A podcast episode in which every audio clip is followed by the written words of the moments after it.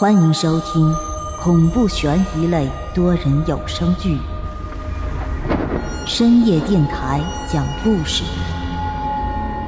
作者木冬，演播万花昆声团队，精彩马上开始。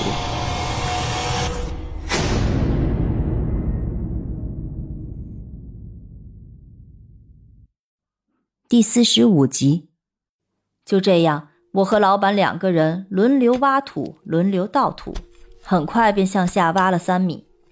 这地下的土虽说是越来越湿，越来越阴冷，但却没有看到那大罐子的身影。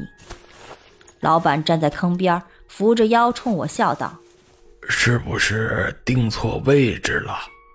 我摇了摇头，笃定道：“不会的，你看看下面那些土壤。”这么阴湿，和其他地方的土壤完全不一样啊！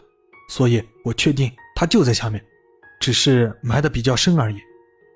老板将信将疑的点了点头，而后便举起羊头镐继续刨土。土刨松了后，便需要我拿铁锹去挖。我手握着铁锹往下一铲，就只听见下面砰的一声。与此同时，我感觉这铁锹前面也遇到了一些阻碍。心中顿时大喜，冲老板笑道：“挖到了。”由于那下面埋着的是陶罐，所以我们挖的时候需要格外小心。好在刚才我那一铁锹只是斩断了陶罐外头的麻绳，而陶罐的本体没有受到任何伤害。当我们把陶罐周围的土全部清理干净后，那尘封已久的陶罐便再次展露在我们的面前。此时，距离我们开挖已经折腾了足足两个小时，老板娘和王倩都陆陆续续的来到了院子里。老板娘望着深坑里的陶罐，疑惑道：“这罐子怎么会在我家院子里呀？他爹，我没记得咱们埋过这东西呀。”那老板也微微的点了点头，说道：“哎，对呀，我也不记得有过这个东西呀。”呃，要不咱先把它搬出来，打开看看里面的东西。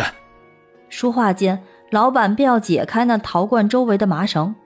我很清楚，这密密麻麻的麻绳里绑着的可不仅仅是陶罐，还有一张张黄纸符。也许那些纸符都已经腐败破损，但只要这些罐子不开，就没有问题。所以我一把抓住老板的胳膊，冲老板眨了眨眼睛。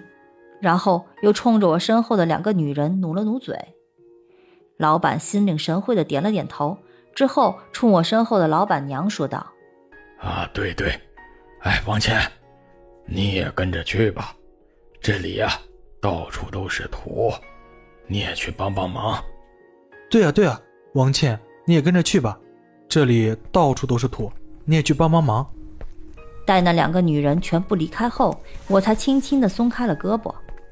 这罐子里面装着的，便是那逗留在你们院子里的伥鬼。有这罐子束缚着他，他还不至于祸害一方。这罐子一旦打开，恐怕这个院子里的人都跑不了。其实我说这话有很大程度就是为了吓唬老板。说白了，这伥鬼也就只有那点迷惑人心智的本事。要说他真的能够为祸一方。那老板一家人早就被害死了。不过我这一吓唬还真挺管用，那老板顿时脸色吓得铁青，望着立在自己面前那个半人多高的陶罐，低声道：“这，这东西怎么会埋在我家院里啊？”我轻轻的摇了摇头，苦笑道：“造这份孽的可不是别人。如果我没有猜错的话，您上属几代中，必有。”在深宅大院里当过差的管家吧？老板听我这么一说，眼神里顿时投出钦佩的神色。他下意识抓住我的胳膊，说道：“你也是先生吗？怎么连我家上述三代的事儿都知道？”啊，没错，在我小时候，爷爷曾经同我讲过，呃，我爷爷的爷爷，也就是我的高祖父。曾经在大院里当过差，没错了。既然如此，那我同你讲讲这个陶罐的来历，以及装在这陶罐里的昌鬼。我和那老板从坑里爬出来后，便坐在坑边，一边抽着烟，一边连说带话的把之前了解的那个故事又复述了一遍。毕竟我也算是职业讲故事的，所以这故事讲的是神情并茂，听得老板啧啧称奇。整个半小时的功夫，我们抽了四根烟，同时也讲清楚了这坛子的来历。既然那昌鬼都已经被封在坛子里了，他怎么又出来祸害人了？我苦笑着摇了摇头，说道：“这个我也就不清楚了。也许是因为这坛子埋在地下的时间太长了，以至于封印他的黄纸符。”都已经腐坏掉了吧？老板若有所思的点了点头，而后转身从后面的箱子里翻箱倒柜，找到了一张黄纸符。这黄纸有一米长，一扎宽，上面的朱砂笔痕由上至下一气呵成。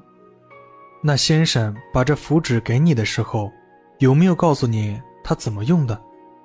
老板微微的点了点头，说道：“但是那先生告诉我。”如果我在这个院子里发现东西的踪迹，只需要把这纸贴在上面就行。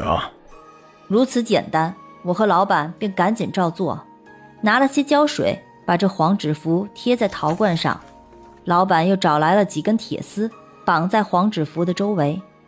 待这一切都完成后，我们把周围的黄土原封不动地盖在了坛子上面。当我们把厕所门口的那块地完全复原后，那青石板上的青苔便以肉眼可见的速度逐渐消失了。在老板家吃过午饭后，我们便不再打扰，继续上路了。下集更精彩哦！